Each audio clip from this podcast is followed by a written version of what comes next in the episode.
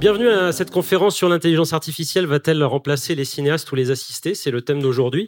Et euh, on a décidé avec l'AFC euh, d'organiser cette, petite conférence parce que l'année dernière, il y a un, court métrage donc qui a remporté un prix et Jean-Marie Drejoux et Alexandre Astier étaient membres de ce jury. Donc je laisse Jean-Marie présenter ce, petit film qu'on va regarder en, ouverture. Donc déjà merci euh, pour votre venue à cette conférence qui est organisée donc par le CNC, le FPR et l'AFC. Euh, donc voilà, en fait, il y a un an, pile poil, on était avec quelques collègues en train de tracer pour les stands, pour euh, installer tout le monde pour le micro-salon. Et puis on parlait photographie parce que dans la foulée, on allait faire une exposition au Festival Chef Up en Lumière à Chalon-sur-Saône. Et puis euh, Stéphane Camille, un de nos collègues, il nous montre une photo qu'il avait générée avec Midjourney. Et là, effectivement, j'ai été assez impressionné. Et tout le monde d'ailleurs, tous mes collègues. Du coup, le soir en rentrant, j'ai tout de suite essayé ce, ce logiciel Midjourney. Et j'ai découvert euh, voilà, que d'un seul coup, on pouvait faire des images, enfin, il y a un monde, un univers qui s'ouvrait un petit peu. Euh, je me suis dit euh, que c'était un, truc à creuser. la suite de ça, on était, donc Alexandre m'avait, le Nikon Film Festival m'avait demandé de faire le jury avec Alexandre, qui était notre président, au film, au film Nikon Film Festival. Et on a eu un film qui a été présenté, auquel on a quand même été assez scotché. D'une manière générale, en plus, on avait à peu près les mêmes notes sur tous les films, tu te rappelles hein. Et celui-ci, il, est vraiment, il nous a vraiment interpellé. Donc ça s'appelle Slash Imagine, c'est un film de Hannah Harper. Ce film qu'a fait Hannah exprime, euh, il est vraiment fait pour l'intelligence artificielle. J'ai oublié de vous présenter les gens qui étaient autour de moi, donc je vais quand même le faire et on va tout de suite lancer la conversation. Euh, Jean-Marie Drejoux, donc, qui est directeur de la photographie et président de l'AFC. Alexandre Astier, que vous connaissez sans doute, je n'ai pas besoin de le présenter. Yann Battard, qui est consultant et spécialiste en nouvelles technologies euh, et qui a un cabinet de, de formation et de consulting qui s'appelle ADNIA. Euh, et euh, ici, on a aussi euh, Antoine Martin qui est spécial, enfin, qui est directeur du recherche et du développement chez Polisson, qui est un des partenaires aussi de l'AFC, un studio de post-production à la fois image et son, voilà. Et Quentin de Lamarzel qui est directeur de la photo et qui vient vient nous venir nous parler d'un exemple aussi assez précis de tournage où il a été confronté, enfin, où il a dû utiliser l'intelligence artificielle. Enfin, on va le voir ça un peu plus en détail, c'est des études de cas. Donc d'abord, avant de rentrer dans les, choses un peu plus concrètes, euh, moi je voulais qu'on réagisse à ce film, puisque c'était l'idée, c'était de présenter ce film au début. Euh, ma première question, c'est qu'est-ce qui vous a, voilà, pourquoi vous avez donné le prix à ce film et, qu'est-ce qui vous a touché et, quel est votre rapport à ce film qui finalement est généré de, rien du tout? Enfin voilà, c'est quelqu'un qui a parlé ou qui a tapé avec son clavier pour demander de créer des images sur Midjourney. Euh, ben, bonjour à tous. Déjà, euh, en fait, quand on a, quand on était avec le jury euh, pour pour juger les films, ce film-là, il était assez, comment dire, il nous a foutu, il nous a foutu la cerise, quoi, carrément. Il est fait pour, hein, donc ça va, ça marche. Mais bon, évidemment, c'est un film qui nous a plu parce que c'est le le partage entre l'intelligence artificielle et le discours de l'auteur derrière. Le discours en plus qui est très malin parce qu'il est même hésitant. Elle garde les moments où elle fourche donc elle, est, elle se rend, j'allais dire, surhumaine par rapport à quelque chose qui n'est plus. Mais c'est vrai que tout le jury a été unanime sur, sur, sur ce truc-là, parce que euh, il y avait un malaise euh, auquel elle répond pas. C'est vachement malin, ça aussi, c'est qu'elle répond pas. Elle, fout juste le malaise, puis voilà, débrouille-toi. Et c'est vrai qu'on on venait tous d'horizons très différents. Hein. Il y avait vraiment de tout dans le, dans le jury. Et celui-là, bon, on a dit, oui, mais celui-là, il va falloir le, mettre en avant. Et, sur la, génération d'images, on voit que c'est pas tout à fait parfait. au début, c'est pas mal, et puis il y a des imperfections qui arrivent. Alors, ta réaction par rapport à la, vision de l'image aussi, Jean-Marie? Bah, C'est surtout, c'est il y a un an. Hein. donc, euh, il y a un an, c'était encore euh, Et puis, euh, Anna a généré ça juste en demandant des, en partant de euh, de questions qu'elle a demandé à, Midjourney, de, de, de, de photographies qu'elle où a donné le décor, où a donné les gens qu'il fallait, et, elle a animé avec un logiciel de, SFX un petit peu, un, logiciel euh, courant. Donc c'est pour ça que c'est encore un peu balbutinant. Hein. Donc euh, non, c'est ça qui nous a vraiment surpris parce que et puis le, propos était vraiment dans, ce qu'elle racontait. Donc d'un seul coup, c'était tellement malin. Sa voix fait formidable aussi. Donc, euh, donc elle a, elle a fait ce film tout seul avec son chien. Voilà. Euh, je continue, Alexandre. Est-ce que vous, euh, vous avez été intéressé par euh, les programmes d'intelligence artificielle générative, on parle beaucoup de ChatGPT, par exemple. Est-ce que vous l'avez utilisé déjà, par exemple, pour, en tant que scénariste, parce que vous êtes scénariste, réalisateur et, comédien Est-ce que ça vous est arrivé d'être intrigué par ça et de lui poser des questions pour... Ah oui, bien sûr. Ben, tout ce qui suit est fait que par ça. Moi, je fous plus rien. J'ai arrêté. Et c'est pas mal. Franchement, c'est pas mal. Non, Midjourney. Alors, par exemple, parce que je peux dire, par exemple, Midjourney, pour le film que je prépare maintenant, je me suis fait à moi des images, juste pour moi. Euh, parce que c'est des environnements un peu magiques, heroic fantasy. Euh, je me suis fait des trucs comme ça. Et puis, on a fait quelques, quelques premières réunions avec l'équipe. Et euh, la question s'est posée de savoir si je les montrais, ces images. Et c'est pas super de les montrer.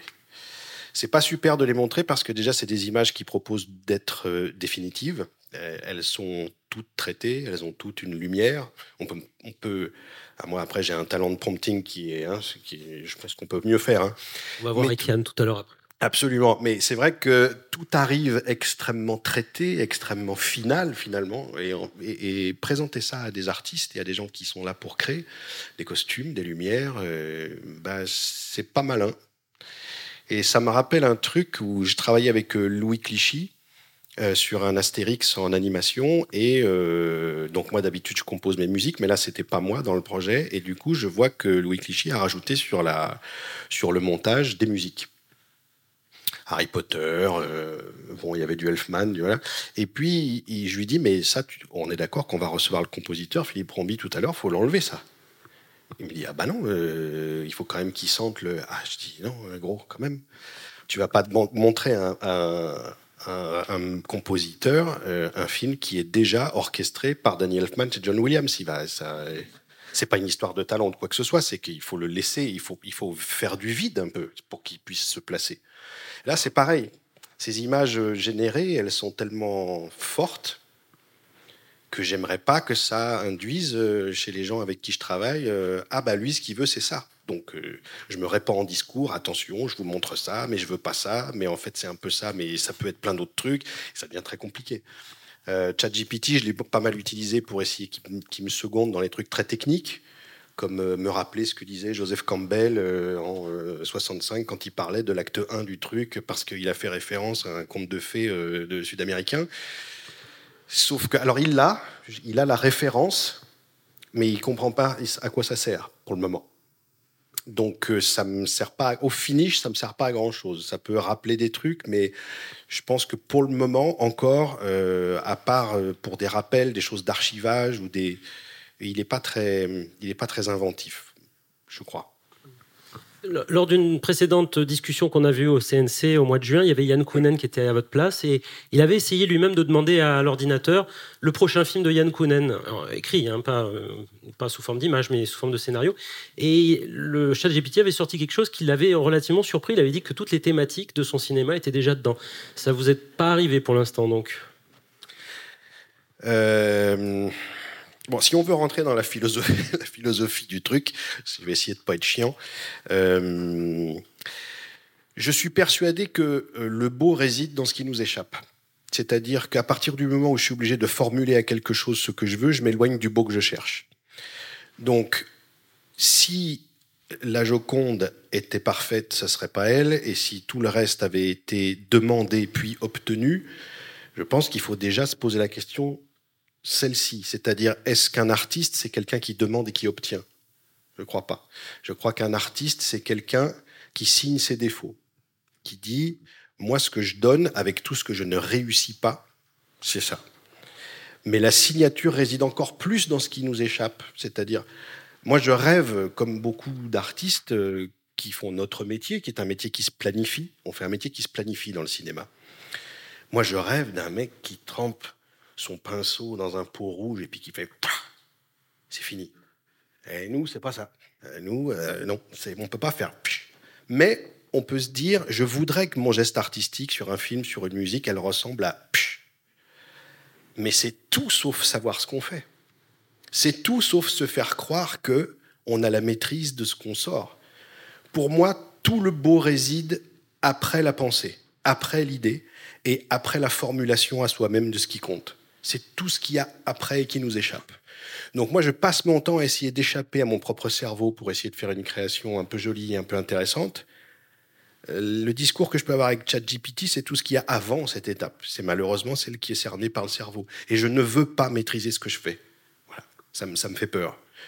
Donc pour le moment, c'est le principe qui est inutile, à mon sens. C'est pas du tout la performance qui pêche. C'est ce à quoi ça sert, plutôt. Je sais pas si je suis clair. Non, peut-être pas. C'est pas grave. En tout cas, ça, ça, donne la passerelle directement pour, pour demander l'avis d'Yann, parce que là, il est au cœur de ça. Euh, on demande, on obtient. Un artiste, c'est demander quelqu'un qui demande et qui obtient. Est-ce que qu'est-ce qu'on obtient, ce qu'on demande quand on parle avec l'ordinateur? Alors justement, c'est ça que je trouve assez magique euh, avec euh, avec ces, ces, nouvelles technologies qu'on appelle l'IA générative, euh, c'est que il y a encore une part d'incertitude.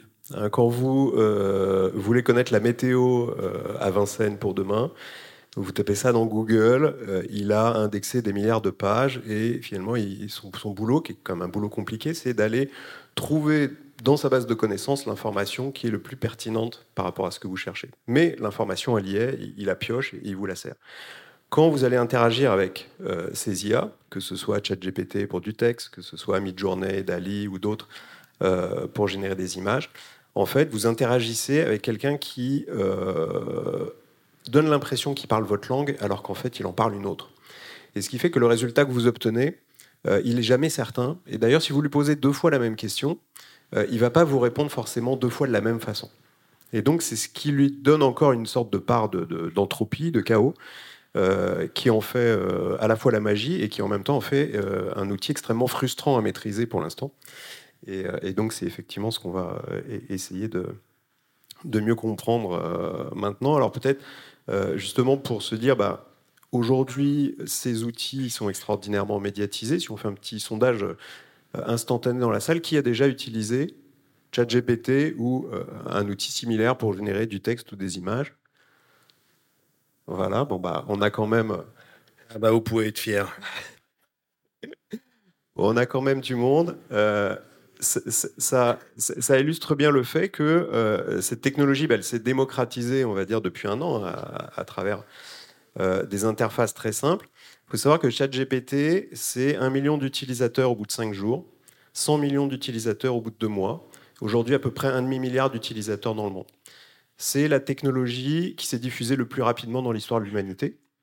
Euh, Midjourney, c'est 20 à 30 millions d'utilisateurs actifs aujourd'hui. Donc en fait, on est face à des, outils qui ont, de manière extrêmement rapide, euh, obtenu des espèces de succès euh, massifs, euh, sans d'ailleurs qu'on sache encore très bien comment ils marchent et comment on les utilise. Alors c'est un petit peu comme si le grand public avait tout d'un coup, on avait tiré un rideau et il découvre le potentiel assez surprenant de ces outils, mais en réalité l'IA, ça existe depuis 70 ans. Et donc il y a des chercheurs qui depuis 70 ans essayent d'aboutir à des, à des choses. Euh, on peut peut-être le montrer euh, là rapidement, un peu en, cas de grande étape. Il y a euh, quelqu'un que vous connaissez peut-être si vous avez vu le film Imitation Game, effectivement, qui va inventer l'ordinateur et donc qui, au, sortir de la Seconde Guerre mondiale, va arriver avec cette idée d'intelligence artificielle. Il va réunir ses, camarades autour de, de, lui et pendant 15 ans, on va euh, essayer euh, de développer euh, des machines qui résonnent à l'image des humains. Ça ne va pas donner des résultats encore formidables. Les budgets vont plutôt être coupés. Et il va falloir qu'on attende les années 80 pour que on, arrive à ce qu'on appelle le machine learning, qui était une nouvelle approche de l'intelligence artificielle et qui était de laisser finalement la machine observer un gros tas de données et apprendre par elle-même en observant ces données quelles étaient les règles qui allait euh, finalement un peu articuler tout ça. Et donc on commence à être capable euh, de faire des prédictions qui marchent un peu, de, de, pouvoir catégoriser automatiquement des, des, choses. Euh, mais on est encore très bloqué à la fois par la quantité de données qu'on a sous la main et par la puissance de calcul. Et puis, il y a quand même l'ordinateur qui bat Kasparov à la fin des années 80. effectivement, on, arrive avec une première réalisation en 97. il y a un ordinateur qui bat Kasparov. Donc tout d'un coup, tout le monde se dit ah bah finalement, est-ce qu'un ordinateur c'est intelligent? Mais en réalité, l'ordinateur qui bat Kasparov, euh, c'est pas vraiment encore une IA, c'est une espèce de gros bourrin qui va calculer des millions de coups possibles aux échecs et euh, qui va essayer parmi ces millions de coups de voir lesquels sont les meilleurs.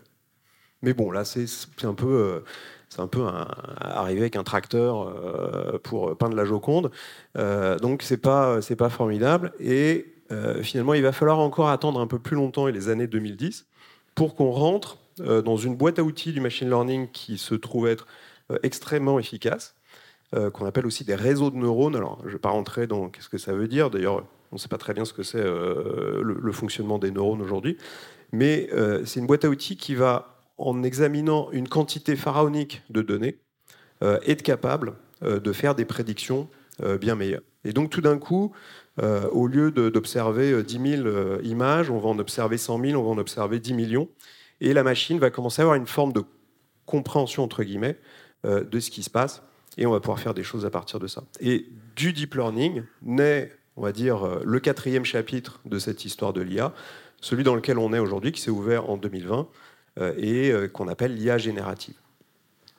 Cette IA euh, générative, c'est la capacité d'une machine à qui on a donné énormément de, data pour se faire une sorte de représentation du monde.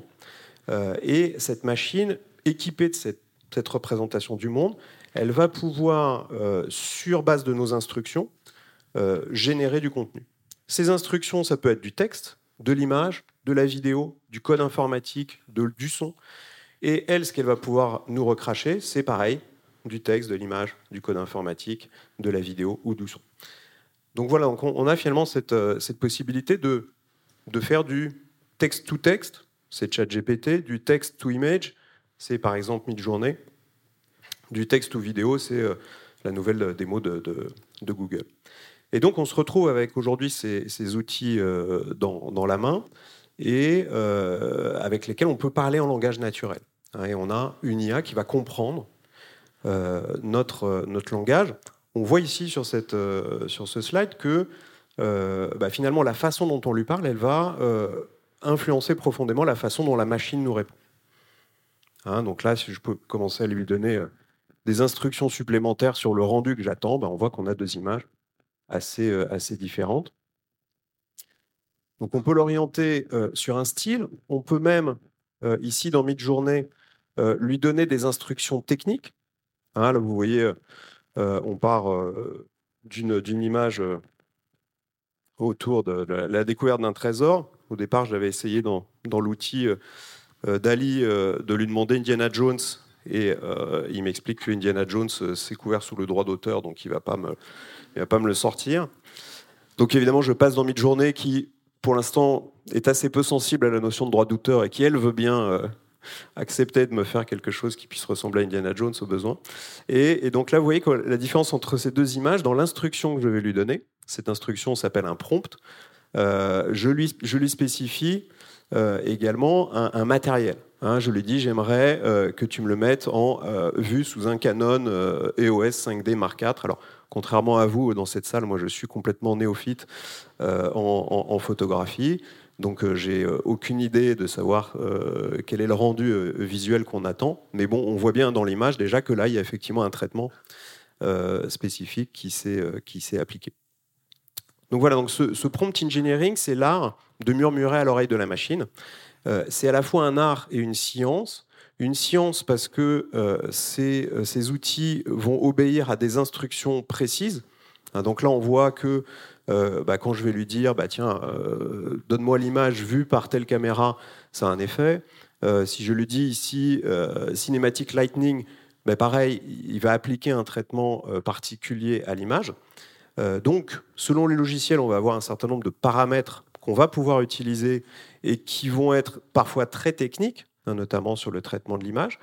Et puis, euh, euh, c'est aussi un art parce que euh, ça va être aussi la façon dont on formule notre demande qui va influencer le résultat. Et, dans la formulation, c'est non seulement les mots, et donc là-bas, c'est aussi arriver à être un peu le psychologue de l'IA ou poète pour finalement lui faire comprendre ce qu'on veut vraiment obtenir. Et donc c'est ce mélange d'art et de science qui, qui va nous permettre de communiquer efficacement avec cette machine.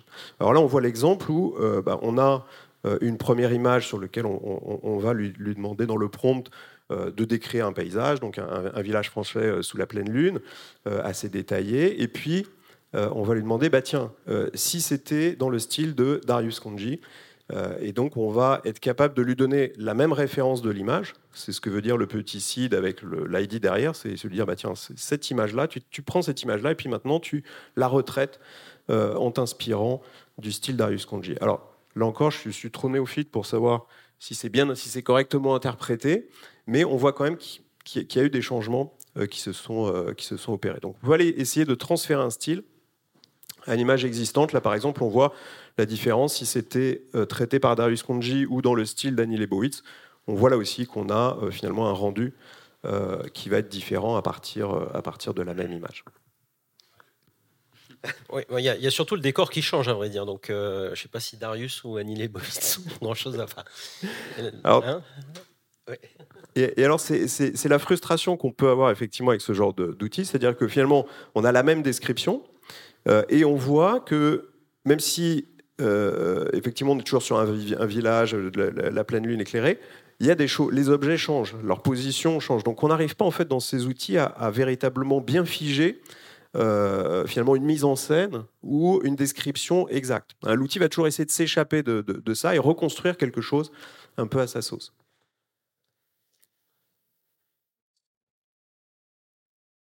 L'outil euh, va aussi nous permettre finalement de broder euh, autour d'une idée. Donc là, c'est plus une, on va dire une tentative purement verbale euh, d'essayer de faire passer euh, une information à l'outil. Donc vous voyez là, il n'y a pas d'éléments spécialement techniques. On ne va pas lui indiquer des caméras, des points de vue, des plans ou des styles de lumière. Mais euh, on va essayer de lui décrire une ambiance. voilà, je voudrais Henri Cavill, c'est Highlander, il a une épée comme ci, une armure. voilà, il y a, un, qu'est-ce que j'ai en background?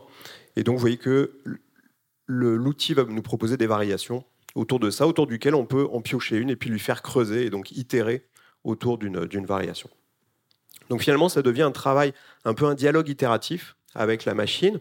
On voit qu'on peut aussi aller piocher dans des styles euh, picturaux. Hein. Donc là, on a euh, deux, variations euh, sur le thème des mille et une nuits, entre vu par Magritte ou dans le style de Rothko.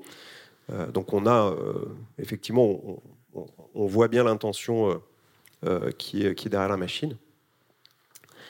Et donc on va vraiment pouvoir exploiter euh, finalement toutes ces références parce que la machine s'est construit une représentation du monde incluant euh, bah, des styles picturaux, des artistes. Euh, on le voit aussi ici là sur la préparation d'un décor. Hein, on peut aller lui décrire une scène, éventuellement même dans le style d'un designer. Il va pouvoir nous générer quelque chose d'assez professionnel autour de ça. Oui, sur le, dans le domaine de, la préparation euh, visuelle, là, vous n'êtes pas tenté, euh, vous êtes en train de préparer un film, vous n'êtes pas tenté d'utiliser ce genre d'outil pour euh, aller générer des, des choses qui pourraient ressembler à ce, que, ce dont vous voulez? Bon, Je crois que Philippe, oui, effectivement, il pioche un petit peu. Le chef décorateur. oui. moi, j'ai fait quelques images aussi, comme avait fait Alexandre avec Midjourney. Mais non, on n'est pas tout à fait là-dedans encore, non je me tourne vers Quentin aussi, qui, des fois prépare, j'imagine, des films. Est-ce que c'est un outil que tu es tenté d'utiliser pour euh, t'inspirer, pour faire un mood board, ce genre de choses? Bah, En fait, je reviendrai à ce qu'a dit Alexandre, et je pense aussi Jean-Marie, c'est que le danger de ça, c'est qu'après, il y a une espèce de réalisme qui rentre dans la tête des gens et qu'on n'est pas après capable de pouvoir. Euh, bah, on se rend pas compte qu'en faisant euh, trois prompts sur mid-journée, euh, derrière, ça coûte en production et en décor euh, une fortune, en fait. Et, et, Midjourney, il n'est pas encore au courant de quelles sont les sommes et le temps qu'on a pour fabriquer un décor. Ou, euh, par exemple, ça m'est même arrivé de faire des arrivées de, faire d'avoir des arrivées de lumière qui sont pas du tout celles qui sont des fenêtres existantes, et du coup de mettre dans la tête des gens que la lumière viendrait de droite, alors que les fenêtres sont à gauche.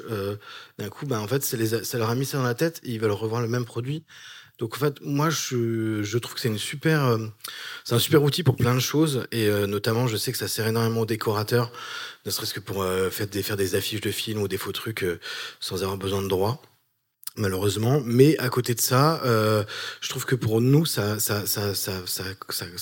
crée quelque chose où c'est ancré dans le marbre et on a du mal derrière à se laisser à l'imaginaire d'une bah, d'une association entre euh, un metteur en scène, euh, un chef décorateur, une chef de enfin, chef costume, euh, chef opérateur, et que tout ça, ça se marie, et c'est ça qui va créer au final bah, l'image d'un film, quoi.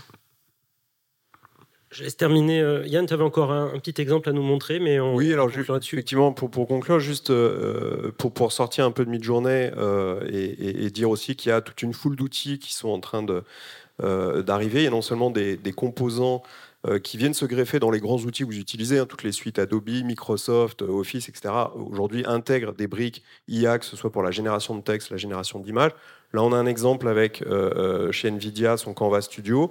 Donc, vous dessinez une petite esquisse et puis euh, il va effectivement vous la traduire sous la forme d'une image. Bon, on voit que c'est très rapide, hein, ça, peut ça peut beaucoup aider sur la productivité. Et puis derrière, alors, je, vous laisserai chercher peut-être sur, sur Internet la référence.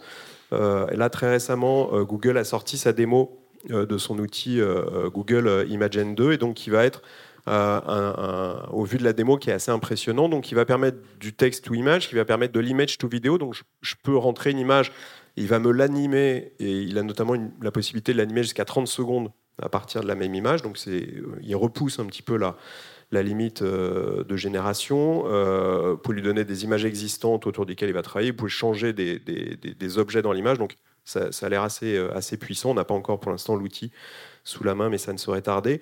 Simplement pour illustrer la vitesse à laquelle ces outils évoluent euh, et les opportunités euh, qu'on va avoir sous la main. Alors, là encore, est-ce que, parce que c'est souvent une question que j'entends quand, quand j'interviens dans les conférences, est-ce que ça veut dire que ça va piquer notre job Est-ce qu'on peut tous aller à la pêche? Euh, non, mais en revanche, euh, ce que j'ai tendance à penser, c'est que les gens qui vont savoir se servir de ces IA, eux, vont peut-être piquer notre job. Et donc, euh, ça nous amène quand même, étant donné la vitesse à laquelle ces, ces, technologies évoluent, ça nous amène quand même à rester finalement éveillés, avoir les chakras ouverts sur ce qui se passe, tester ces outils, on comprend les limites. Comme disait Alexandre, bah, on est encore face à un certain nombre de frustrations, on n'a pas encore forcément les outils qui répondent à, ce qu'on voudrait faire avec, euh, mais on voit que ça évolue rapidement et puis bah, effectivement quand même savoir déjà euh, s'en servir parce que bah, on a aussi des gains euh, de productivité qui sont, qui sont importants. C'était un, Très bel, très bel exposé, en tout cas très didactique. Je suis sûr que vous avez plein de questions. On va garder les questions pour un peu après. D'abord, on voulait s'intéresser à trois, trois cas assez concret euh, dans le domaine de la, production de, films ou de séries. Et euh, le, troisième, c'est Pierre-Marie Boyer qui va arriver tout à l'heure. Il a un petit peu de retard, mais il nous parlera de la création de, décors en, 3D.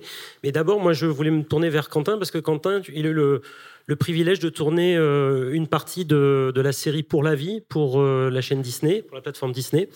Et vous avez été amené à travailler avec la société MacGuff, qui est un des spécialistes aussi en France de des effets spéciaux et donc qui travaille sur l'intelligence artificielle. Et donc, je que tu partages un peu cette expérience. Bah, je vais d'abord expliquer un peu le projet.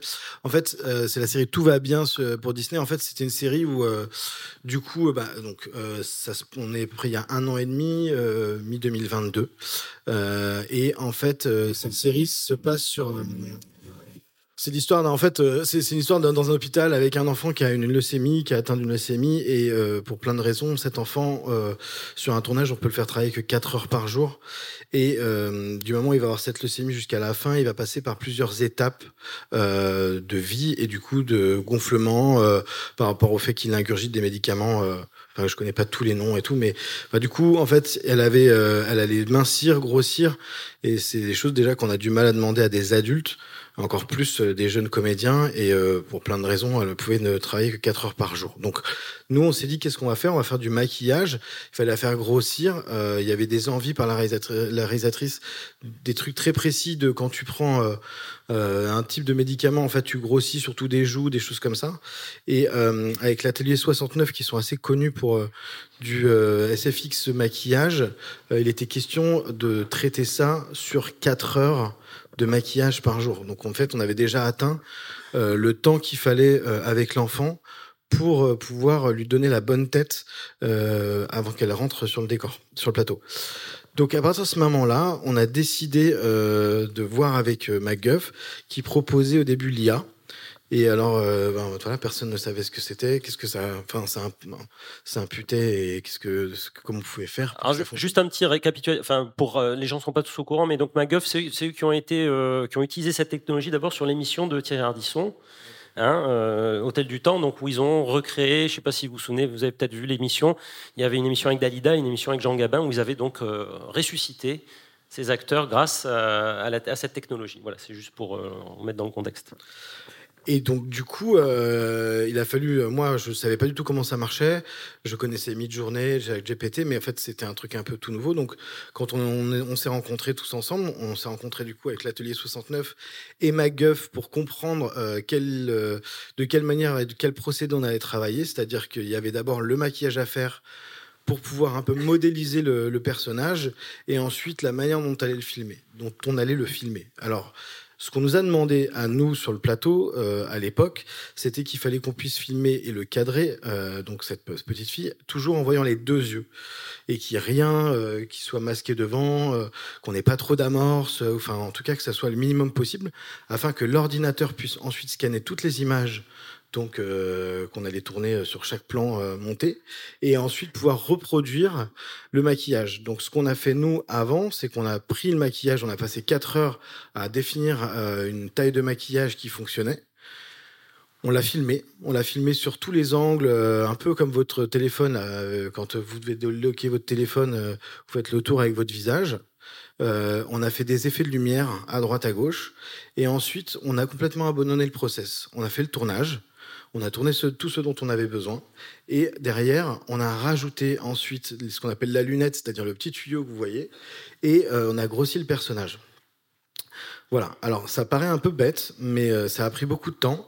Et derrière aussi, euh, pour plein de raisons, parce que c'était vraiment les, prémices, euh, il a fallu reproduire toutes les lumières en studio sur son visage pour être sûr que l'IA pouvait ensuite bien intégrer que chaque scène, ça se passe dans une chambre, ça se passe à l'hôpital ou ça se passe à l'extérieur, ce soit à peu près cohérent. Donc ça a été assez intéressant, mais aussi technique, puisqu'il fallait toujours se débrouiller pour essayer de voir les deux yeux. Aujourd'hui, euh, j'ai reparlé avec euh, Martial Valenchon, qui est chez MacGuff, avec qui j'ai travaillé, qui me disait que ça avait vachement évolué, qu'ils ont beaucoup moins besoin de voir les deux yeux, qu'on peut avoir des amorces. Enfin, aujourd'hui, l'IA, il, va beaucoup plus vite que ce qu'il y avait euh, il y a déjà un an et demi. Et du coup, on a travaillé là-dessus, et c'est déjà obsolète. voilà, donc là, on peut voir, on a fait tout le crâne. donc, en fait, moi, ce que je trouve hyper intéressant et dans ce travail-là, c'est que ça a permis de libérer un enfant euh, de toute cette charge euh, émotionnelle de vivre le maquillage, du travail du maquillage le matin, pour pouvoir être dans le jeu. Donc ça, je trouvais ça super. C'était pour moi un truc euh, hyper intéressant parce que c'était au service de la mise en scène. Et du coup, il y avait plus tout ça aussi à, à vivre le matin. en revanche, l'autre contrepartie, c'est que la mise en scène a dû être faite en fonction de la technique ce qui est peut-être un tout petit peu moins lourd aujourd'hui, mais à l'époque, voilà, on devait faire des plans, on avait des certaines valeurs de plans, on pouvait pas faire des trop gros plans, on voyait que la moitié de la lunette parce que les intégrer c'était plus compliqué. Donc en fait, voilà, nous on a travaillé en fonction de ça. Et après, il y avait aussi euh, autre chose, c'est que euh, en fonction de ça, c'est quand même assez onéreux euh, en termes de post-production. Donc on était aussi limité à un nombre de plans et de minutage dans chaque épisode afin de respecter la production et la post-production. Voilà. Euh, je sais qu'après, moi, j'ai eu la chance de faire des, des, des sur une autre série qui s'appelle Lupin, où avec Omar Sy, on avait le même procédé sur du maquillage, parce que Omar Sy est un personnage qui se déguise de plus en plus et il, met des maquillages. Et en fait, c'était compliqué euh, dans la journée de, de tournage d'avoir plein de maquillages différents et de pouvoir vraiment lécher le maquillage euh, sur chaque séquence. Et donc, on avait mis des petits, morceaux de maquillage un peu à droite, notamment des, prothèses, et derrière, euh, c'était lissé en post-production. Donc voilà, il y a, quand même des avantages, euh, moi que je trouve super, notamment euh, pour gagner du temps sur le maquillage, mais aussi donner un peu de liberté aux comédiens. Mais il y a quand même, malgré tout, je pense pour eux, l'envie quand même d'être grimé et d'être dans leur personnage. Donc voilà, il faut un peu nuancer ça. Là, on parle d'un enfant. Euh, qui devait vivre quelque chose de pas facile non plus euh, émotionnellement. Donc je trouvais que c'était vraiment bien et que c'était vraiment euh, cette technique-là était vraiment au service de protéger un enfant et de deux pouvoir nous permettre de travailler pendant le temps imparti avec avec elle et d'avoir le maximum de temps avec elle sur le plateau. Alexandre, est-ce que ça vous interpelle le, fait qu'on puisse Est-ce qu'on pensait qu'on va remplacer complètement les maquilleurs? Parce que bon, peut-être pas, mais c'est parce que j'ai joué sur le visage d'un comédien comme ça Euh, Il faut savoir si ça nous fait envie, surtout. Qu'on puisse le faire, c'est une chose, mais est-ce qu'on a envie de ça? Encore une fois, euh, je, je, reviens à ce que je disais tout à l'heure. Euh, sans vouloir créer, il n'y a pas de confrontation de quoi que ce soit. Là il, là, il fallait chercher quelque chose de précis. Donc on a quelque chose de précis à demander, quelque chose de précis à obtenir. C'est une chose de trouver le moyen de le faire. Moi, ce que j'aime bien aussi, quand un maquilleur s'en occupe, c'est voir euh, avec quoi il va se pointer sans que je l'ai prévu, sans que euh, les acteurs, je ne sais pas s'ils bénéficient forcément du fait d'être... Euh, si, il y a un côté un peu... Moi, c'est ce que j'appelle la valoche de Gabin. C'est dans, dans, dans, la traversée de Paris, il avait des... Il avait des valises de cochon à transporter, puis comme ça faisait 25 fois qu'il refaisait une scène, il y avait un accessoiriste qui lui avait enlevé les poids de la valise. Alors il prend les valises, elles sont légères, et il dit Qu'est-ce qui se passe? Il dit bah, Monsieur Gabin, comme ça fait 25 fois qu'on l'a refait, on vous a enlevé les poids. Il me dit Oh là là, remets-moi les poids, je vais quand même pas me faire chier à le jouer. Et je crois qu'il y, a un truc comme ça aussi, c'est-à-dire qu'on se. On a besoin quand même d'être là et tout ce qui peut nous aider hein, depuis. Euh, voilà, depuis, depuis même l'école russe des acteurs où ils commençaient les premiers trucs à se par mettre des vêtements, c'est pour permettre de pas être soi-même. Là, je vois pas l'intérêt pour cet enfant de vivre un maquillage qui va pas lui faire être d'ailleurs ce personnage, qui va juste l'engoncer, l'empêcher de parler. Euh. Après, c'est l'inverse aussi, qui je me demande si elle n'avait pas peut-être trop de facilité à être euh, elle n'était gênée par rien. Est-ce que ça pose pas problème Ouais, alors c'est c'est juste ce que tu dis parce qu'en fait, du coup, il y avait souvent des mamans, on, on, enfin, on a tendance à oublier parce que en fait, euh, la première prise ou la répétition, on se pose la question et tout d'un coup, on dit non, t'es censé avoir la voix un tout petit peu plus basse, euh, t'as du mal à respirer et en fait, c'est vrai qu'on s'habitue à chaque prise de s'oublier puis même pour elle, la voix repart et redevient à la normale. Et du coup, faut toujours se rappeler à ça. Mais euh, oui, effectivement, c'est plus ça, euh, c'est plus sur de la voix et du coup du son que sur le mouvement. Puis en même temps, elle est alitée. Euh, en termes de mouvement, il n'y a pas mille possibilités. Je reviens aussi à cette discussion qu'on avait au mois de juin. On avait, Yann Kounen avait beaucoup parlé de, l'enjeu du doublage, hein, sur lequel les, les, plateformes travaillent beaucoup pour essayer de automatiser les doublages grâce à l'IA. Euh, notamment euh, en refaisant les lèvres, euh, le, lip sync notamment, et pourquoi pas en imitant la voix des comédiens. Alors c'est une passerelle aussi pour parler de ce que, de, ta présentation, Antoine, où là il y a aussi des moteurs que vous utilisez chez Polisson pour faire du sound design. Hein. C'est là-dessus. Alors, Merci. je vais faire un tour d'horizon de, tout ce que permet ou promet l'IA dans la post-production son. Donc la post-prod son, ça couvre le montage des directs, le montage son, le sound design, euh, le doublage, la post-synchronisation, la création de la musique. Donc c'est assez vaste et c'est euh, parfois un peu opaque. Alors euh, du coup, je vais une présentation avec pas mal d'exemples assez rapides. Je dirais que l'IA générative, on en parle vraiment dans la post-prod son et en particulier dans le montage des sons du direct. Depuis trois ans, il y a un outil qui s'appelle Clarity qui a fait un peu l'effet d'une petite bombe. C'était le premier outil qui permet de faire du, du denoise de voix, c'est-à-dire extraire la voix de l'ambiance et du bruit de fond, en gros nettoyer la voix de manière instantanée. C'est-à-dire il y a juste un gros bouton, on tourne et plus on tourne, moins il y a de bruit de fond. Alors qu'avant c'était une tâche euh, qui demandait un bon niveau technique, euh, c'était quelque chose d'assez chirurgical qui prend du temps. Et là maintenant c'est on peut faire euh, ça de manière instantanée. Donc je vous montre un tout petit exemple d'un autre produit similaire parce qu'évidemment depuis il y a eu de nombreux logiciels qui sont sortis qui permettent de faire ça. On entend dans un premier temps la voix avec le bruit de fond et ensuite on tourne un bouton et il n'y a plus de bruit de fond. Something along those lines. it's a really long name. Well, I actually hitchhiked from America to. Voilà. Donc euh, déjà là, ce que ça nous dit, donc ça, ça fait euh, à peu près trois ans euh, qu'on utilise euh, à foison ça dans, dans, le montage des directs, c'est qu'en fait le fossé entre les, les, novices et les experts est en train de se rétrécir. Là, cet outil-là, il est utilisé par toutes les personnes qui font du podcast chez elles, etc., pour retravailler leur voix manière hyper rapide et très peu coûteuse en fait. Ensuite, euh, euh, autres outils qui sont là depuis 2-3 ans, il y a euh, les, les, outils d'assistana, on va dire, au mixage, au mastering, donc qui en fait enregistrent, enfin écoutent, écoute le son. Par exemple, en l'occurrence, ça c'est des outils pour écouter de la musique et nous proposent des, des presets. Donc par exemple, ça entend si on est en train de mixer du rock ou du hip-hop et ça dit ah bah tiens, généralement le, le rock c'est mixé comme ça et ça nous fait des points de départ. Donc là, ce qui est intéressant, c'est aussi que la notion de preset est potentiellement en train de disparaître. Donc les presets, c'est des points de départ dans nos logiciels, qui sont euh, des, menus déroulants avec une infinité de presets. Comme ça, bah là, c'est la machine n'a plus de presets et nous propose, euh, nous propose des choses. Voilà. Et ensuite, il y a les applications musicales. Donc évidemment, il y a Get Back de Peter Jackson qui a fait une utilisation intensive du démixage pour, euh, pour euh, remixer en fait euh, à partir des pistes mono des Beatles pour remixer comme il voulait sa série. Donc là, ce qu'on entend, c'est que la voix est isolée.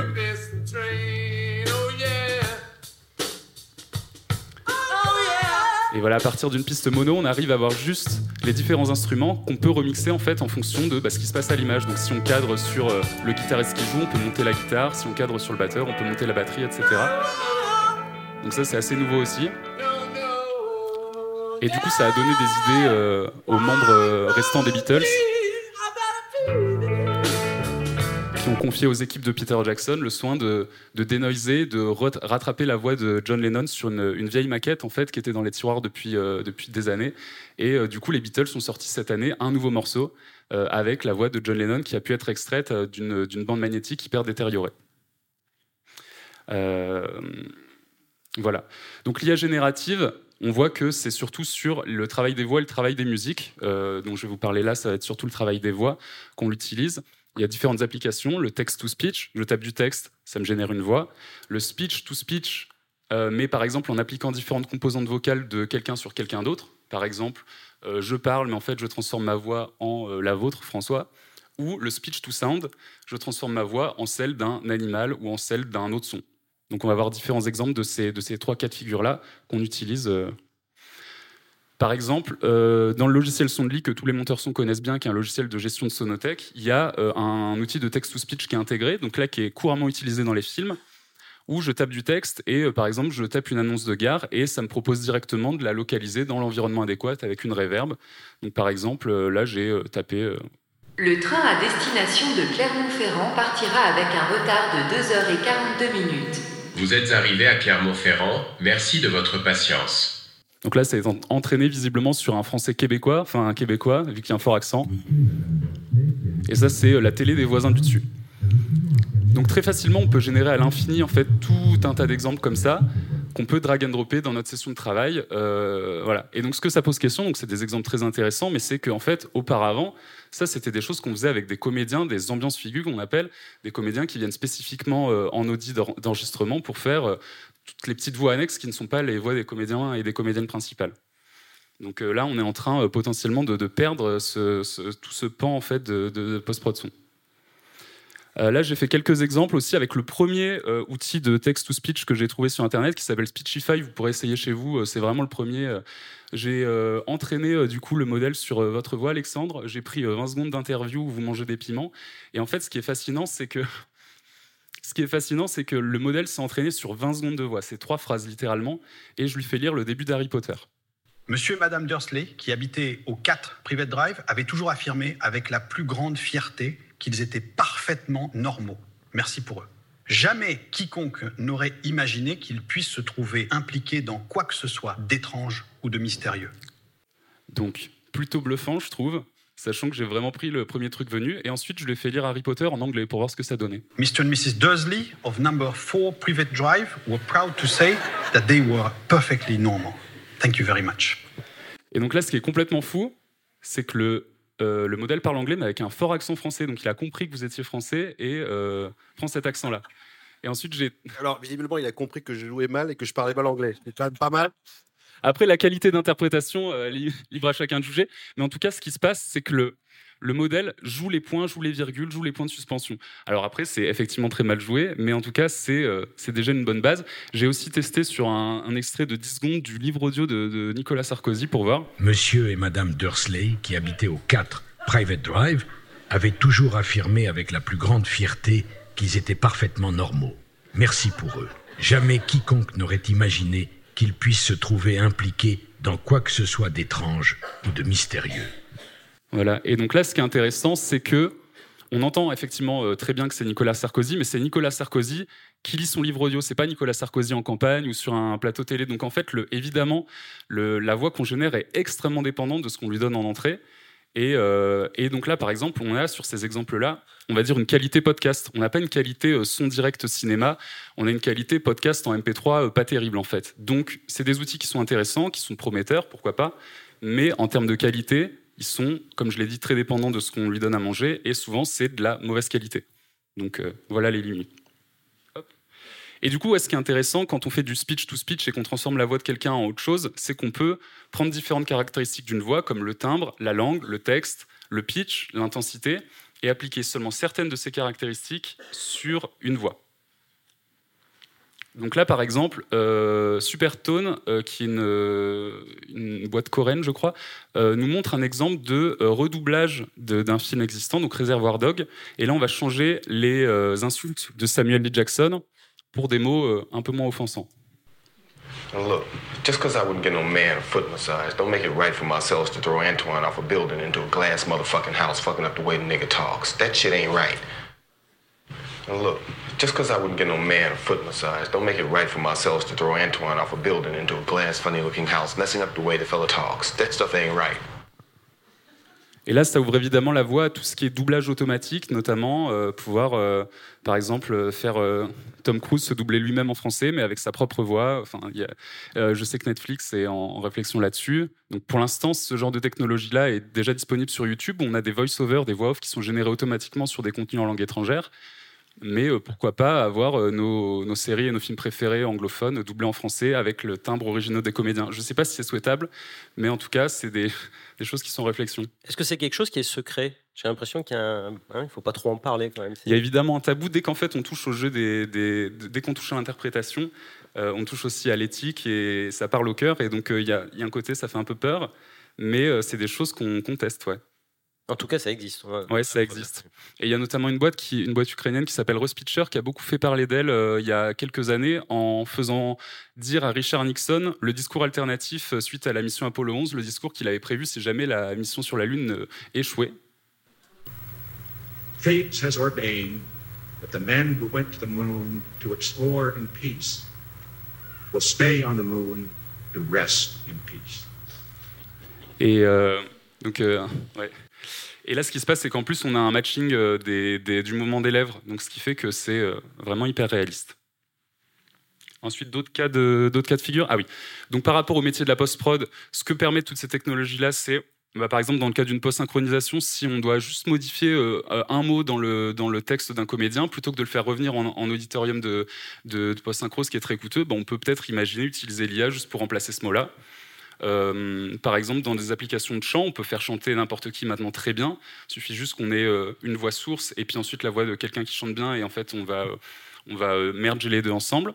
On peut faire aussi du de Par exemple, si on a un comédien, une comédienne qui a 10 ans au moment du tournage et qui a mué au moment où on enregistre les post-synchro, sa voix n'est plus du tout la même. Donc là, on peut faire matcher les deux voix. Et évidemment, le doublage, là, qui est clairement menacé, toute la filière du doublage, par toutes ces technologies-là, comme je l'ai dit avant un exemple que j'aime beaucoup d'un film qui a euh, en partie été post-produit à Polisson et dont je connais euh, bien l'équipe, Le règne animal, où euh, on partait d'un. dans Le règne animal, c'est on voit des humains qui se transforment en animaux progressivement. Et il y en a notamment un qui se transforme en oiseau. Et donc, du coup, on est parti de l'interprétation du comédien. on a entraîné le modèle sur un oiseau. Et en fait, on voit ce qui se passe quand on transforme progressivement une voix en un chant d'oiseau. Et en fait, les résultats intermédiaires ont partiellement été utilisés. Euh, en plus d'autres choses, la vraie interprétation du comédien qui imite des oiseaux, etc. Et euh, ça donne un résultat hybride qui est euh, la voix qu'on entend dans le film. Ensuite, autre chose que je trouve hyper intéressant en utilisant la même technologie, c'est qu'on peut faire des choses complètement hybrides. Là, par exemple, une brosse à dents qui chante Gangsta Paradise.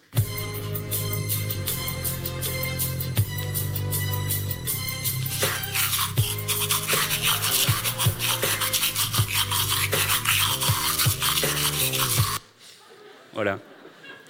Ce qui, est une demande qui se multiplie en ce moment. Hein, oui, oui, oui, carrément. Mais là, en fait, en ce moment sur YouTube, vous pouvez taper à peu près n'importe quel objet et vous faites AI et song et il se passe des choses vraiment intéressantes. Euh, et un sujet qui m'intéresse aussi beaucoup, mais dont on parle beaucoup moins, c'est euh, par exemple le text to sound. Donc, euh, je tape un, prompt et, et, le modèle me génère du son. Par exemple, Audiobox développé par Meta fait ça.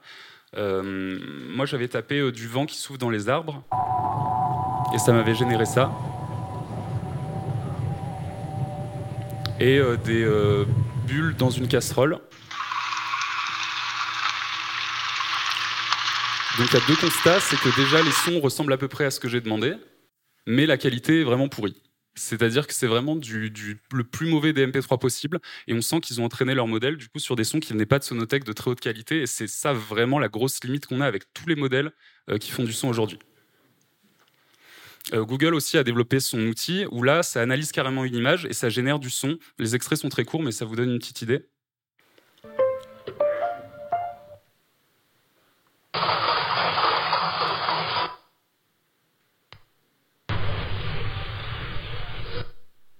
Donc pas hyper convaincant, mais ça, donne une idée de ce qui peut arriver. Et j'ai trouvé quelque chose de beaucoup plus convaincant avec un modèle qui s'appelle SoundVision LM, où là, je lui donne un extrait de Titanic euh, muet et ça me génère du son euh, à l'image.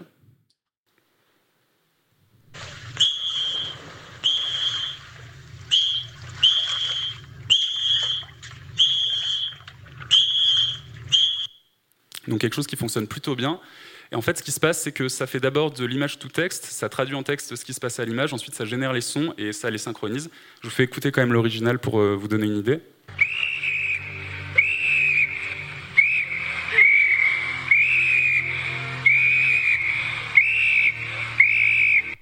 Donc ce qui est très impressionnant, c'est que le deuxième extrait, enfin le- l'extrait généré fonctionne quand même très bien, notamment parce que tout est parfaitement synchro.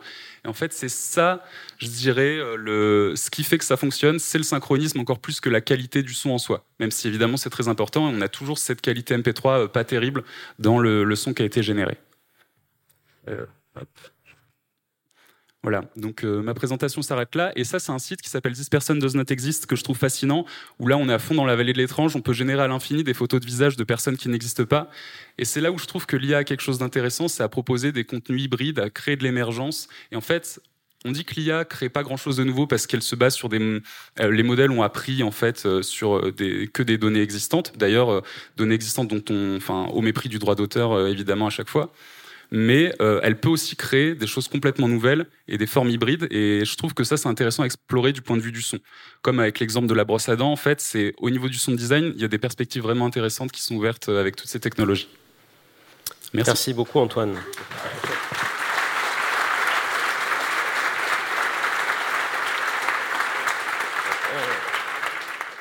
On a, on a évoqué donc le, son, on a évoqué le maquillage, et puis la, troisième euh, étude, c'était le, décor. Donc Pierre-Marie est arrivé entre-temps.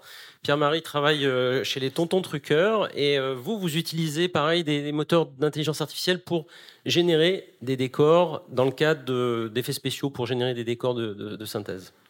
Alors, bah, pour l'instant, c'est quand même, c'est quand même encore en, travail. C'est quelque chose qui est assez nouveau et, qu'on ne maîtrise pas encore. hein. C'est, très important d'expliquer que pour l'instant, c'est beaucoup de tests. Euh, ce sont des, technologies qui, qui sont encore en maturation, dont on ne maîtrise pas tous les tenants et les aboutissants. Moi, ce qui me semble important d'expliquer, c'est que euh, l'intelligence artificielle, on ne sait pas ce qu'il y a sous le capot. Euh, on donne des entrées et ça nous donne une sortie. Et au milieu, c'est une boîte noire, on ne sait pas vraiment ce qui se passe. Alors, en partant de là, on se dit que on peut faire n'importe quelle boîte noire. C'est ça qui est intéressant derrière. C'est-à-dire que la boîte noire, on doit l'entraîner. On lui donne des entrées et ça nous donne des sorties à la fin mais pour faire n'importe quoi. On peut euh, lui expliquer comment remodéliser un environnement 3D à partir de photos, on peut lui expliquer comment changer la tête d'un personnage à partir de photos d'un autre personnage. Mais en l'occurrence, euh, on ne sait pas vraiment ce qui se passe derrière. Donc c'est pour ça, aujourd'hui, nous, on utilise ça encore de façon très euh, recherche et développement. C'est quelque chose qui n'est pas abouti. La première utilisation qu'on a, nous, en tout cas, c'est par exemple une utilisation qui est intéressante et qu'on peut dire que c'est utilisé en production, c'est par exemple pour faire des, des storyboards.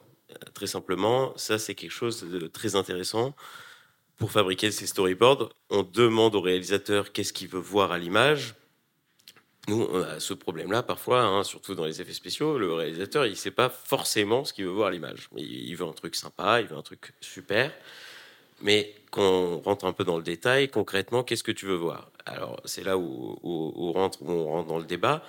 Et cet outil-là nous permet de, mettre une vraie image en lui disant voilà, euh, c'est- vraiment ça que tu veux voir Ah non, bah, non, c'est pas ça. Donc on refait, on régénère une image. Et par exemple, ça, c'est une utilisation qu'on a qui est vraiment intéressante, c'est permettre cette mise en image rapide. Comme l'expliquait aussi, euh, comme tu expliquais, c'est- des choses qui sont pour l'instant très bas de gamme. C'est pas prêt. Euh, au son, ça fait des MP3 un peu dégueulasses finalement. Nous, les images, ça sort des images un peu dégueulasses. Parfois, ils ont six doigts. Alors, bon, ils ont, ils ont corrigé le problème des doigts, mais, euh, mais c'est encore quelque chose qu'on n'est pas capable, euh, on va pas pouvoir le diffuser à l'écran. En, en l'occurrence, ça va nous aider quand même, ce travail de pré-production. Voilà, c'est quelque chose qui va nous permettre d'accélérer et de mettre en image simplement. Ici, euh, bah, cette première planche, c'est une recherche de mood board. Euh, par exemple, on a fait générer des. Alors ça, c'est pas des choses qui sont en production, hein, c'est vraiment des tests personnels. Euh, mais par exemple, un mood board de maison hantée, si, on peut passer la, suite, voilà. Et par exemple aussi, j'ai fait un petit storyboard euh, d'un conducteur de train en URSS euh, qui rentre dans le train, qui, qui va rentrer et qui va conduire. Euh, donc ça, c'est des choses maintenant qu'on est capable de maîtriser et, qui nous permettent vraiment d'accélérer les choses. Ce qui va être intéressant, c'est maintenant de former ces intelligences artificielles, de construire celles dont on a besoin. Euh, donc ça, c'est une, intelligence, par exemple, de scan d'environnement. Là, c'est- la terrasse de chez moi. J'ai scanné ça hier, euh, soit c'était avant-hier d'ailleurs. J'ai scanné ça avant-hier avant de venir, et, et ça m'a pris, allez, cinq minutes. Et encore parce qu'il fallait déplacer les trucs sur la terrasse. Mais euh, ça m'a pris cinq minutes de faire ça. Maintenant, avec ce, document, enfin ce, ce fichier, je suis capable de mettre en scène. Alors là, c'est le pot de fleurs, mais on aurait pu aussi scanner un personnage et on est capable de créer ce storyboard de façon très précise. Là, c'est de la 3D, c'est-à-dire que je, je peux me déplacer dans cette, dans cette scène en faisant des cadres très précis et euh, en préparant un vrai tournage, euh, sans, a- sans, y, comment dire, sans y avoir été. Typiquement, on prépare actuellement un documentaire où on propose cette technique à la production et on leur dit, dans tous vos repérages, vous faites cette technique de scan qui est assez simple, hein, je vous ai dit, ça m'a pris 15 minutes, mais chaque euh, endroit qui vous intéresse, vous faites euh, ce travail et on va préparer toutes les séquences avec un storyboard assez précis et avec les vrais environnements. Ça, c'est utile. Pour l'instant, on a, on, va pas, euh, voilà, pour l'instant, c'est de la prépa, c'est pas encore, euh, pas encore euh, utilisable tel quel, mais en l'occurrence, ça nous permet vraiment d'accélérer ce travail et de, proposer, ces, de proposer, voilà, cette vision dès, dès la pré-production, d'avoir déjà une première image du film. Ce qui va arriver aussi, c'est ces, intelligences artificielles qui sont spécialisées. C'est-à-dire que, par exemple, dans les effets spéciaux, on fait énormément de, euh, de rotoscopie. Si on apprend à la machine à faire de la rotoscopie de façon automatique, et on a les datas pour le faire, hein. Bah, par exemple, euh, le keying, le fond vert, euh, extraire un fond vert. Alors aujourd'hui, il y a des méthodes pour le faire, mais pour le faire finement, on a besoin encore de travailler. Néanmoins, nous, on a fait des heures et des heures de fond vert. Avec donc l'image fond vert, l'image 3D derrière qu'on va remplacer le fond vert, et après l'image compositée. Si on donne à manger à l'intelligence artificielle toutes ces choses-là, on sera probablement capable de créer une intelligence artificielle qui sait effacer le fond vert. Et c'est ces IA spéci- spécialisées qui me semblent vraiment intéressantes et qui me semblent vraiment l'avenir, où on a, euh, on a cette capacité de créer des outils qui vont accélérer les choses. Il y a des enjeux d'éthique qui sont extrêmement importantes, parce que comment on nourrit ces intelligences artificielles, ça c'est vraiment le, à mon avis, c'est vraiment là où on doit travailler tous ensemble et se mettre d'accord sur qu'est-ce qu'on est capable de, enfin, qu'est-ce qu'on a envie de faire. Et il y aura des intelligences artificielles très spécifiques qui nous permettront d'avoir, euh, d'accélérer le travail qui est un peu chronophage et, pas, vraiment passionnant. Et ces, ces intelligences artificielles-là sont à développer. Aujourd'hui, quand on parle d'intelligence artificielle, on parle des intelligences artificielles génératives, des modèles de langage, toutes ces choses-là, c'est pour le grand public. Néanmoins, on va être capable aussi de développer ces intelligences artificielles professionnelles qui seront maîtrisées, dont on, on sera capable de, de les nourrir nous-mêmes avec des choses qui sont, dont on a le droit de le faire parce que ce sont nos bases de données. Et c'est là où moi j'insiste sur le fait qu'il ne faut pas mélanger l'intelligence artificielle, c'est pas l'intelligence artificielle, c'est il y a les intelligences artificielles, c'est cette technologie des réseaux neuronaux hein, euh, qui, qui, nous permet d'avoir voilà, des entrées et une sortie. Et si on lui apprend à quelle entrée on a besoin et quelle sortie on veut, on peut faire n'importe quelle intelligence artificielle. Et moi, je crois qu'il y a un vrai avenir à travers ces intelligences artificielles un peu précises. Après, juste pour finir, euh, je voulais vous montrer. Euh, voilà, donc ça c'est mon grand, mon arrière-grand-père. J'ai retrouvé une photo. Euh, et donc j'ai proposé de l'upscaler d'une part et d'autre part après de la recoloriser. Et ensuite je l'ai fait animer. Si, si on peut appuyer, voilà. Donc c'est vrai que c'est assez impressionnant. et c'est alors ça, ça, ça, prend une journée à faire, mais mais l'air de rien, bon c'est. Je vais le relancer. En tout cas, il y a une vraie perspective avec ces intelligences artificielles. Il faut les maîtriser. Le grand-père. L'arrière-grand-père. L'arrière-grand-père, pardon, excusez-moi. Et il faut les maîtriser et savoir, euh, savoir ce qu'on met sous le capot. Euh, moi, à mon avis, c'est vraiment ça qui est intéressant. Et c'est vraiment cette recherche éthique dont on a besoin de parler ensemble, à, se dire quelle, euh, quelle intelligence artificielle on veut créer, pourquoi faire et quelle base de données on utilise derrière. Et d'après moi, c'est ça un peu euh, le secret pour parvenir à utiliser ces nouvelles technologies et en bénéficier sans que ça fasse du tort à personne. Euh, aujourd'hui, on va accélérer les processus de fabrication grâce à ces outils-là.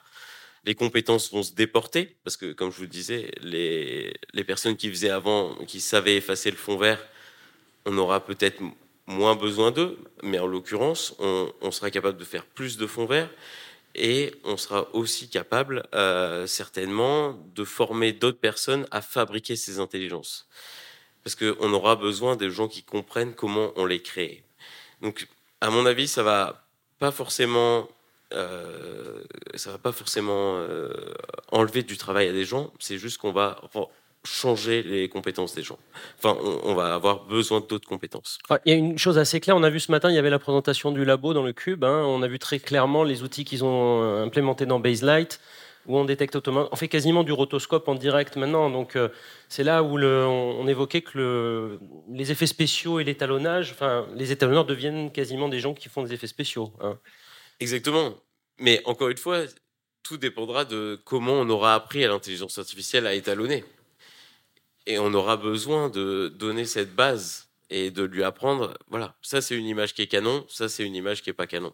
Je voulais poser la question à Quentin aussi euh, et à Jean-Marie. Est-ce que ça vous est arrivé de demander euh, déjà euh, en étalonnage à la machine, à Baselight ou à Resolve, de dire voilà, tiens, je voudrais que cette image ressemble à tel film, par exemple?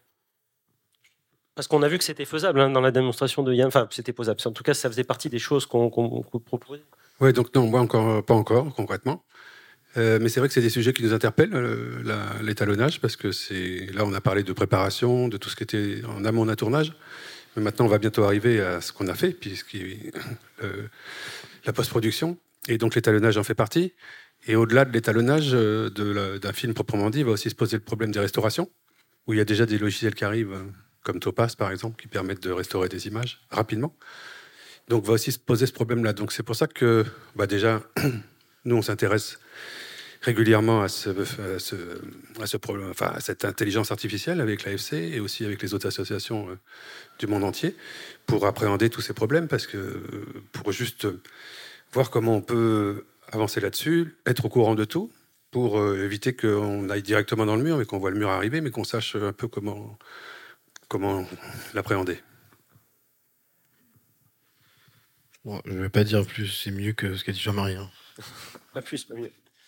Euh, je crois qu'il est, oui, il est déjà 4h moins 20, donc il nous reste un quart d'heure à peu près.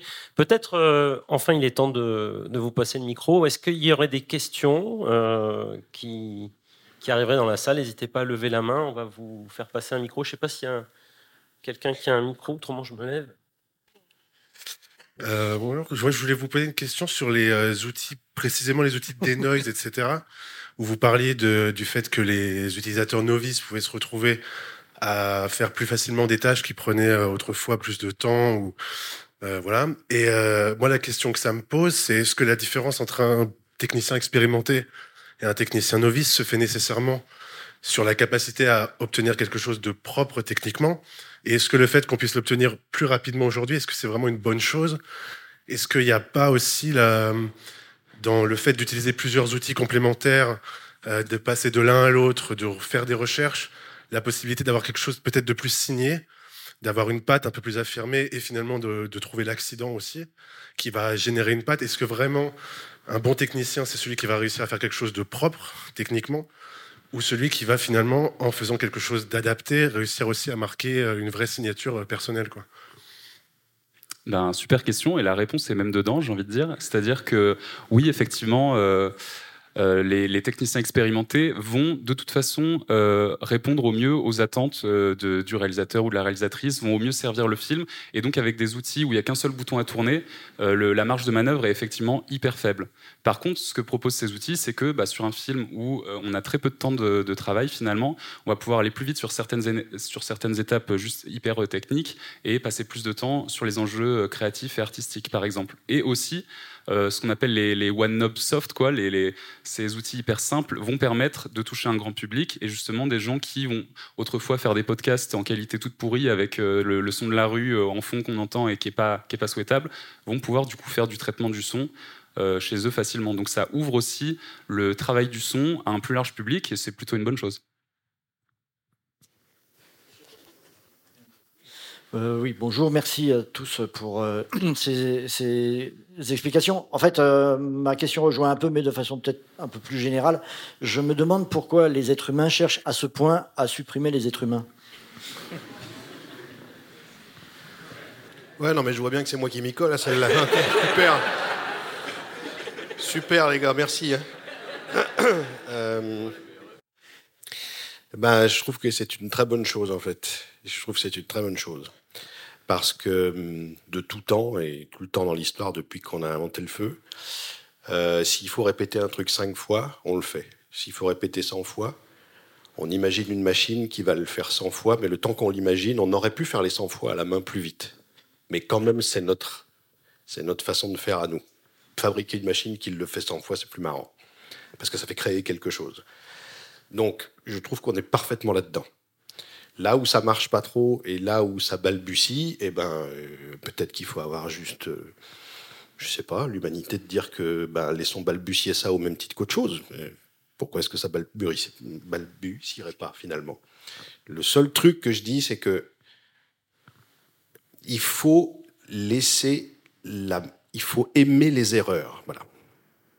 Et l'intelligence artificielle, je ne sais pas si on arrivera vraiment à lui inculquer l'amour de l'erreur parce que je ne sais pas si c'est un langage très informatique, l'erreur. Euh, on va pouvoir, en revanche, lui déléguer tout ce qui est chiant. Par exemple, si on parle de son, euh, on a une version d'un film, et je parle d'un truc qui me concerne, on a une version d'un film, c'est le, son est fait. Puis on fait une version longue de ce son. Il voilà, faut se taper ce qu'on appelle une confo son. La confo son, pour les gens de son, sous ton contrôle, c'est une tanasse absolue. C'est-à-dire que tous les points de cut, il faut vérifier qu'ils tombent bien, les points de musique, on les a changés, etc. Franchement, si 95% d'une confo son peut avoir lieu vérifié par un ordinateur qui se dit bah avant ce point-là il était là là il est à six images plus tard je le reconnais parce qu'il a la même gueule que celui-là donc je le recule et machin etc et ben ça veut dire que avant d'avoir les 15% de temps qu'on avait avant pour écouter une confo et voir ce qu'on peut lui apporter pour qu'elle ait de la gueule dans cette deuxième version, bah, ça va peut-être se transformer en 50, en 60, et là les humains pourront vraiment servir à quelque chose. Donc je pense que l'histoire de l'humanité, c'est tout ce qui est répétitif et qui ne nous concerne pas notre grandeur créative, on, on va le fourguer à des machines. Et nous, comme ça, on fout plus rien et on ne fait que les trucs de, de penseurs, on laisse nos erreurs dedans, on vient saloper le boulot même, parce que c'est à ça qu'on sert. Donc moi je pense que tout va bien, si on peut résumer.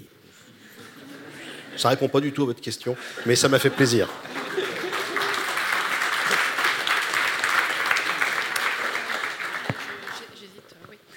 Euh, bonjour. Pardon, j'avais une question. Enfin, en fait, c'est pas une question, c'est une petite euh, réflexion. C'est, je me dis, je rebondis en fait ce que vous disiez par rapport euh, pourquoi on n'a plus besoin d'humains. Euh, en fait, quand vous vous imaginez, vous idéalisez un moment où un réalisateur ne sait pas ce qu'il veut et qu'on va lui mettre sous le nez une image pour lui demander euh, est-ce que c'est ça que tu veux ou pas.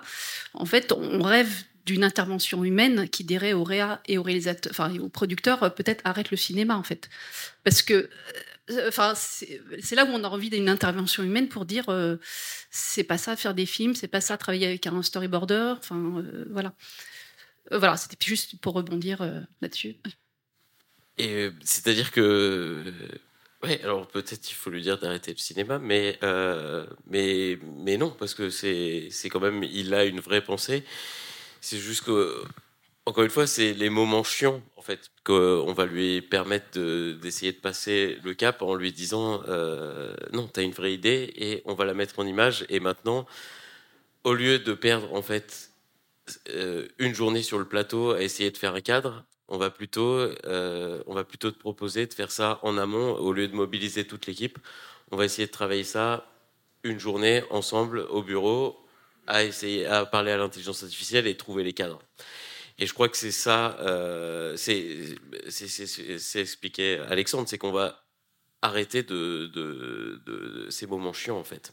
Ces moments chiants où on va, euh, on va préparer, euh, enfin on va chercher le cadre avec toute l'équipe qui attend, l'équipe HMC, les comédiens qui savent pas qui, qui sont en train d'attendre aussi et qui savent pas où se placer parce que le type a pas encore euh, en tête quel positionnement, quel cadre il veut, qu'est-ce qu'il veut voir vraiment à l'image.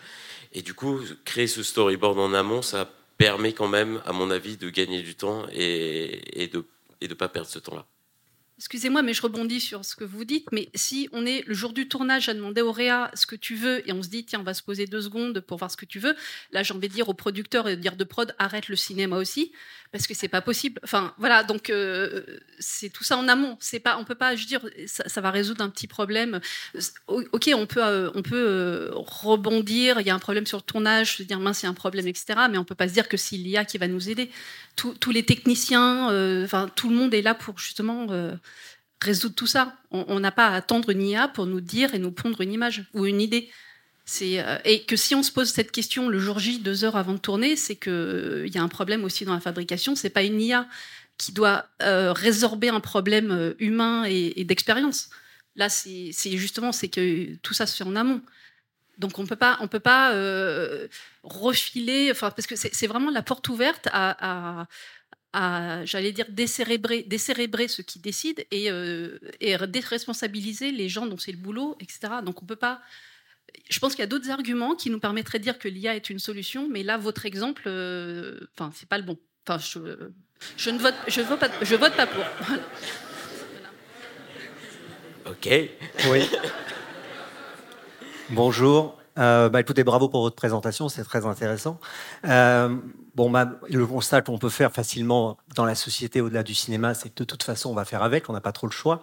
Et par rapport à vos métiers respectifs, moi, j'aimerais bien avoir votre sentiment. Comment va évoluer le paysage d'ici 5 ans, par exemple? 5 ans, ça vient vite. Comment vous voyez les choses dans 5 ans? Voilà. Euh, je pense que c'est une question qu'on peut se poser euh, beaucoup plus globalement dans la société. C'est dès qu'on fait un travail où on est assis devant un ordinateur toute la journée, euh, à faire des tâches plus ou moins automatiques, voire répétitives, a priori, l'IA pourra nous remplacer entre guillemets. Donc, euh, dit comme ça, ça fait un peu peur, mais a priori, le train de l'IA, il est en marche assez fort et c'est ça qui risque de se passer. Après, dans les métiers plus créatifs, on a tendance à se dire qu'on est à l'abri justement parce que la créativité, euh, ça demande un, vécu, une histoire, ça demande des- de faire des erreurs, etc. Malgré tout, l'IA propose des choses qui ressemblent, qui imitent, qui singent la créativité de mieux en mieux et qui fait aussi des semblants d'erreurs ou qui semble inventer des choses. Et donc là, c'est là, dans nos métiers du cinéma, où on commence à avoir un petit peu peur. Donc je pense que la question, elle est plutôt politique, elle est plutôt économique euh, et philosophique. Mais en termes de technologie, je pense que l'IA, effectivement, dans 5 ans, euh, elle pourra faire du montage son, comme on l'a vu avec l'exemple de Titanic. Euh, L'IA pourra analyser un film qui est muet et faire la bande son en entier de ce film, et on pourra lui demander une infinité de répétitions, une infinité de modifications, elle pourra le faire très bien. Et ça, c'est pour tous les corps de métier. Donc la réponse est est-ce que on a envie de ce futur-là ou pas? Et après, euh, voilà quoi. Juste pour rebondir sur, sur ce, que, sur ce que tu dis, euh, pendant, euh, on va dire, il y a dix ans, on pensait vraiment que les évolutions de l'IA allaient d'abord toucher des professions peu qualifiées, Euh, quand Google, euh, Mercedes et d'autres se sont mis sur la voiture autonome, on s'est tout de suite projeté en disant bah ouais, il y a 80 millions de personnes qui euh, dans le monde conduisent des taxis, des bus, des voitures, etc. Ben l'IA va peut-être leur piquer leur job demain et donc nous, les professions intellectuelles, on est on est à l'abri. Ce qu'on voit aujourd'hui, c'est que dans trois types de cancers, l'IA détecte mieux le cancer dans un, dans un scanner qu'un radiologue qui a fait 10 ans d'études et qui a 15 ans d'expérience.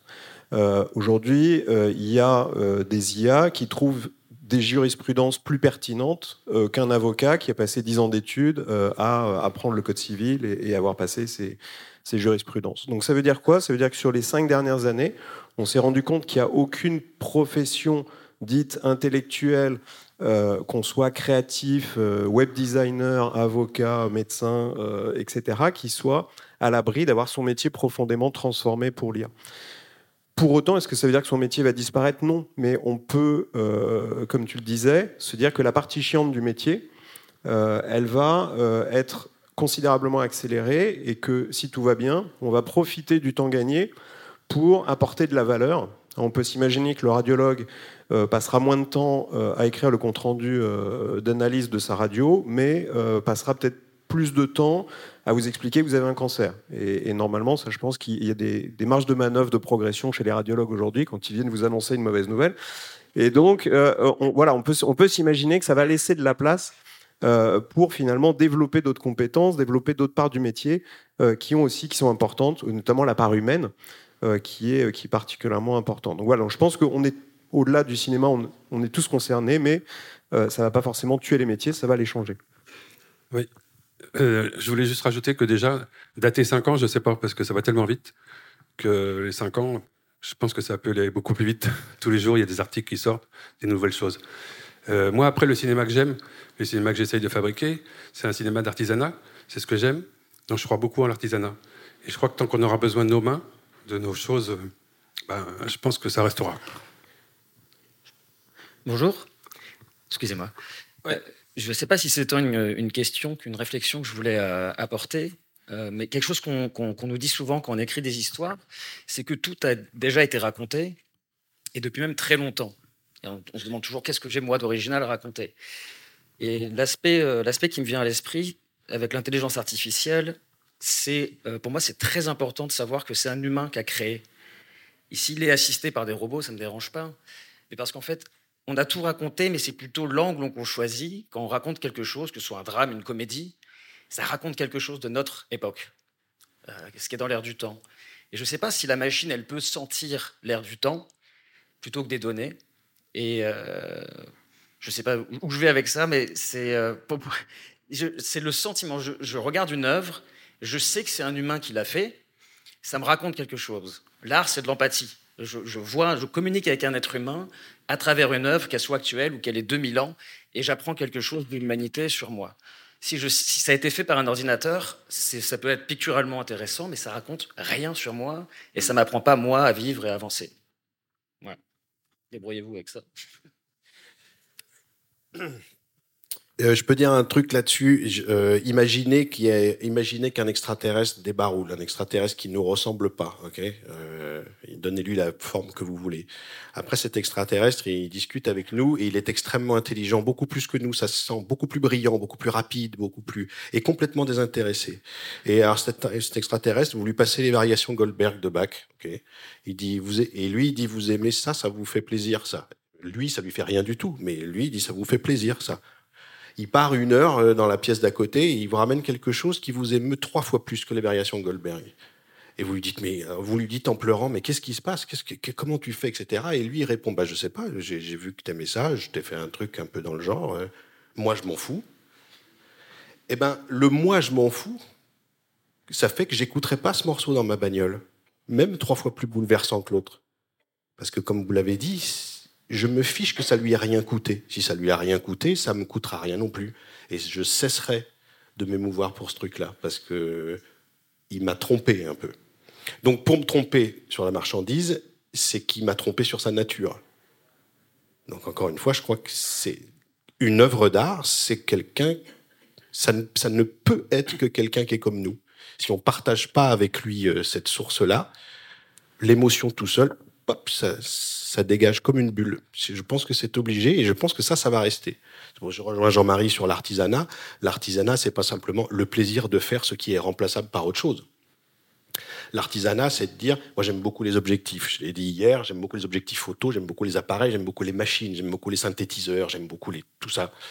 Euh, Est-ce que c'est une idée qui va se transformer dans, dans mes doigts, puis aller toucher un synthétiseur? Oui, mais il y a l'inverse aussi. C'est-à-dire que le synthétiseur, je le trouve beau et j'ai envie de mettre mes doigts dessus. Et du coup, je ne vais pas composer le même truc. Et ça, on est les seuls à pouvoir faire ça. Je pense encore une fois, comme tu disais, qu'on va se dégager de ce qui n'est pas ça. De plus en plus, on va se dégager de ce qui n'est pas ça pour prendre que le morceau du roi, en fait. Et je pense que ça va exclure. Vous dites, mais est-ce qu'on est capable de s'émouvoir de quelque chose qui a l'air d'être très émouvant si ça avait été fait par un humain Moi, je crois pas. Ouais, C'est à débattre. Peut-être que si. Ah, on est dans la merde. Ça, Si c'est ça, par contre, on est dans la merde parce que je pense que l'IA va arriver à faire du très très beau, du merveilleux même. C'est juste que il faut espérer que ça reste, que ça garde le sentiment d'une arnaque. Si ça garde le sentiment d'une arnaque, on est sauvé. Mais sinon, il ne faut pas s'attendre à ce que l'IA fasse du moche comme elle fait en ce moment, parce qu'elle fait beaucoup de moche en texte. Elle est très con, l'IA. Ça ça marche pas encore. Ça ne veut pas dire que ça va pas marcher. Je pense que ça va marcher très fort. Mais nous, il faut qu'on reste vigilant. Il faut qu'on se sente un peu eu pour que ça fonctionne, je crois. En tout cas, on peut revenir euh, en bouclant euh, au film qu'on a vu en ouverture. Vous avez été ému par ce film, et c'est preuve aussi qu'il y avait euh, une réalisatrice derrière, qui avait un projet. Et vous parliez de l'air du temps, c'était un film qui parlait vraiment de l'air du temps aussi. hein. Donc, Oui, mais n'oublions pas quand elle commence. La, première phrase de ce film-là, c'est quand même bon. Alors, qu'est-ce que je vais te demander? Ça veut tout dire. C'est-à-dire que d'un coup, il y a une espèce de fainéantise de la création, qu'on se retrouve devant un prompt en te disant euh, de quoi je vais pouvoir parler. Moi, à ChatGPT, je vais parler de tout. hein. Surtout des trucs où j'emmerderais un humain, en fait, si jamais je. Je suis un peu obsessionnel. Donc euh, maintenant, ça y est, j'ai compris l'obsession. Je vais la fous à ChatGPT parce qu'il a une patience de fou. On peut parler des nuits entières de conneries. Il finit toujours par me répondre, c'est intéressant ou non, mais je veux dire, au moins, je, n'agace personne, quoi. Mais ouais, non, c'est ce qui compte, c'est le texte. Qu'est-ce que je vais bien pouvoir te demander? C'est- on enlève le, je sais pas comment dire. euh, euh, quand, vous prenez des cours de composition musicale, vous avez en face de vous quelqu'un qui est une bibliothèque incroyable. Moi, mon prof d'écriture, euh, de, musique, c'est un type. On pouvait lui demander, par exemple, euh, Ravel avait écrit une œuvre à, à 13 parties. On pouvait lui demander la 14e. Euh, Le gouvernement lui a demandé la 14e partie parce qu'il était capable de le faire. C'était une bibliothèque totale. Moi, j'arrivais chez lui avec un thème musical. Il disait Ah, c'est bien ton thème. Oui, oui, effectivement, ça marche. Alors, Debussy, il aurait fait ça. Il joue direct au piano. Euh, Brahms, il aurait plutôt fait ça. Bon, direct. Mais direct, fini, terminé. Beau, magnifique, pareil, avec un thème que j'avais écrit tout de suite. Eh ben, ce mec-là, euh, quand je l'ai un peu mieux connu, quelques mois après, il me dit Ouais, moi, mon, mon, problème dans la vie, c'est que j'ai passé 50 ans à écrire une musique que j'aimais pas. Vu la dose de savoir, de data, pour reprendre ce qu'on dit nous, qu'il avait là-dedans, moi, que j'ai tout m'époustouflait, vraiment. Bah, en fait, il a jamais aimé ce qu'il écrit. Parce que c'est des questions d'école, parce que c'est des questions de tout ça. Donc, il connaissait tout ça. C'est pas très grave si on laisse connaître quelque chose et nous, on fait juste la suite. Moi, je pense que ça peut marcher, franchement, vraiment. Merci beaucoup d'être venu nous écouter et euh, on espère vous revoir l'année prochaine pour en reparler.